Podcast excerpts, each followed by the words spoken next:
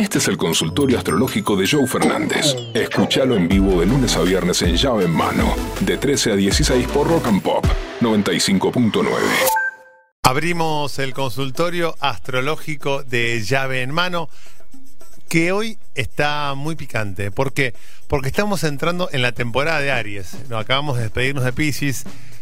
Arrancamos la temporada de Aries, una temporada que tiene que ver con ser eh, mandados, con ser dinámicos, con, ser, con mandarse, con jugársela.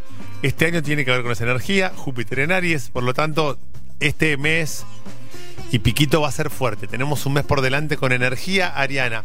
Hoy arranca el año oficialmente para la astrología. El año arranca hoy, que arranca la temporada de Aries, que es el primer signo del zodíaco.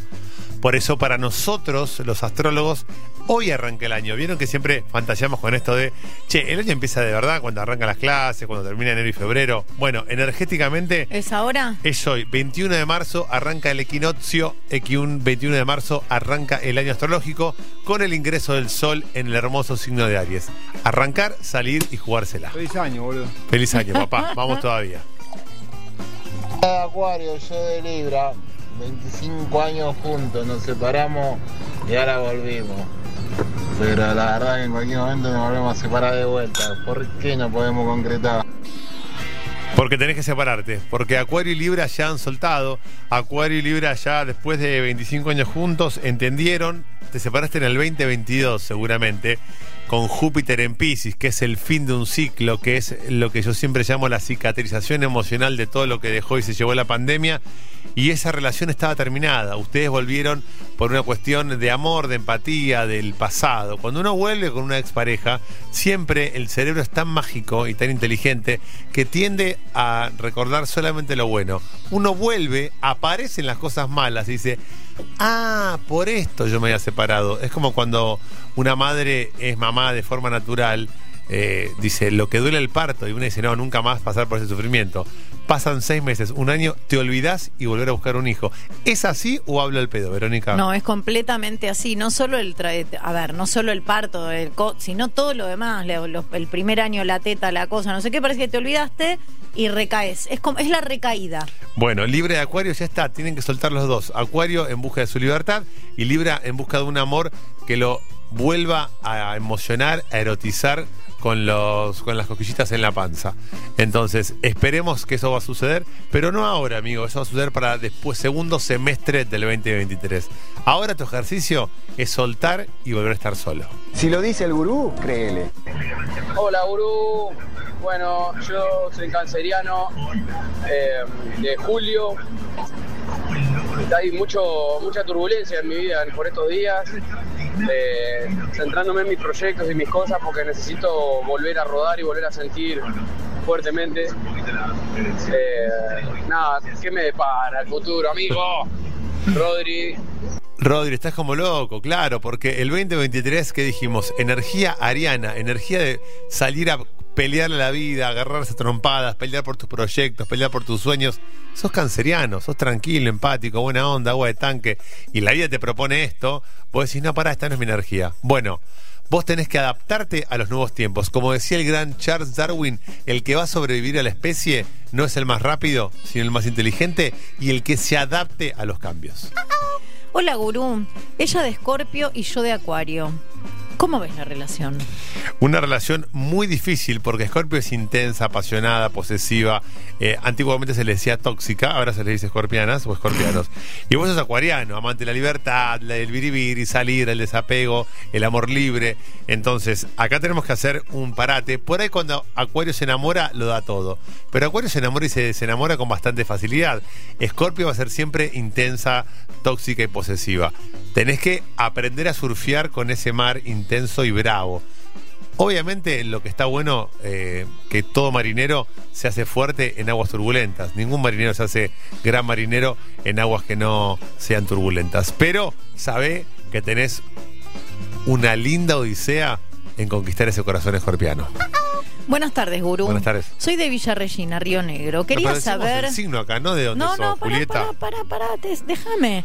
¿Qué me depara el 2023? A mí y a mi amiga Anabela, yo del 18 de octubre de 1986, Libra, y ella 9 de julio de 1973, Cáncer. Abrazo grande. Te hizo toda la biografía de ella y de la amiga. Como buena libriana no sabía definirse si preguntar por ella o por la amiga. Pregunto por las dos. Preguntó por las dos. Libre y cáncer, como un vínculo amistoso y amoroso, está muy, pero muy bien. Cuando digo vínculo amoroso, no, sola- no tiene que ver solamente con la pareja. Por ahí, un vínculo amoroso uno tiene con sus amigos también. Entonces, Libre y Cáncer como amigas van geniales, porque Libre y Cáncer son los dos signos del zodíaco que más tienen en cuenta al otro. Son los dos signos que piensan en el otro. Tanto Libra como Cáncer piensan, che, el otro está ahí, el otro no está ahí. Entonces, no sé, imagino a alguien de Libra con una novia de Capricornio. Bueno, pienso en ella, qué le gusta, qué no le gusta. Ok, este viaje quiere hacer, este viaje no. Para ir a esta posibilidad, mejor no vayamos, nos quedamos acá. Bueno, perfecto. Como que Libra se va acomodando al deseo de Capricornio. Entonces, tanto Libra como Cáncer son dos signos hermosos para una relación amistosa. Y si se animan, vayan por todo. Yo de Aries, ella de Aries, yo del 18, ya del 15, por favor. Año ariano, ¿qué va a pasar? Va a pasar que le van a pasar muy bien, que va a haber mucha explosión, mucha afinidad, mucho sexo, mucha buena cama, pero también va a haber todo. Imagínate una, es una película de acción. Hay todo. Sí. Hay tiros, hay muerte, hay resurrección, hay adrenalina, Persecución. persecución, sexo. eh, hay de todo. Es una película de acción. El 2023 para todos los signos va a ser una película de acción, pero para Aries, para Leo y para Sagitario va a ser, van a ser los protagonistas. Por lo tanto, Aries, Aries, lo bueno es que nadie mejor que una ariana para soportar el fuego ariano. Excelente combinación. A ver si me pasan el audio. Bueno, Apa. che. Pedazo de bombas. Ah, Buenas tardes, soy Jorge buenas tardes. Virgo, con ascendente en Pisces, con luna en Géminis y que hace un par de meses que le vengo apuntando el cura y le pego al campanario, gurú. Dígame un centro, ¿cómo mejoro? ¿Cuándo mejora esto, gurú? Esto mejora cuando dejes de pensar. Porque vos sos de Virgo, tenés luna en Géminis, todo pasa por la cabeza, todo pasa por la parte racional. Tenés que empezar a darle bola a tu sensibilidad, a tu corazón, a tu empatía, a tu ascendente en Pisces, que es tu opuesto complementario. Pisces, opuesto complementario de Virgo. Y la verdad es que tenés que darle más bola a tu parte emocional y sensible. Si no, sí, va- vas a estar todo el tiempo pensando. Si no sos el tipo que va a una cita y piensa, ya me crucé de piernas dos veces, va para el otro lado, ella fue al baño, yo no voy a ir al baño. Eh, Tenés que dejar de pensar y empezar a sentir. ¿Viste cuando esos entrenadores que los atosigan a los pibitos y los pibitos no pueden hacer otra cosa más que mirar al entrenador y juegan atemorizados? Olvídate del entrenador. Tu entrenador mental es tu Virgo y tu Luna en Géminis. Olvídate de tu, tu entrenador mental, que es lo que te carcome la cabeza, y que aflore tu ascendente en Pisces, que es lo que te da empatía y sensibilidad con el otro. Vos enamorás con tu ascendente en Pisces, no con tu Virgo y con tu Luna en Géminis. El día que entiendas eso, vas a ser el Ashton Catcher de Villa Urquiza. Gurú, acá Ramiro, de Sagitario, del 5 de diciembre. Ascendente Capricornio, luna en Libra. Quería saber qué me depara el año. Muchas gracias. Ramiro, al ser de Sagitario, vos tenés que darle mucha, mucha bola a tu parte sagitariana, que se manda, que no piensa.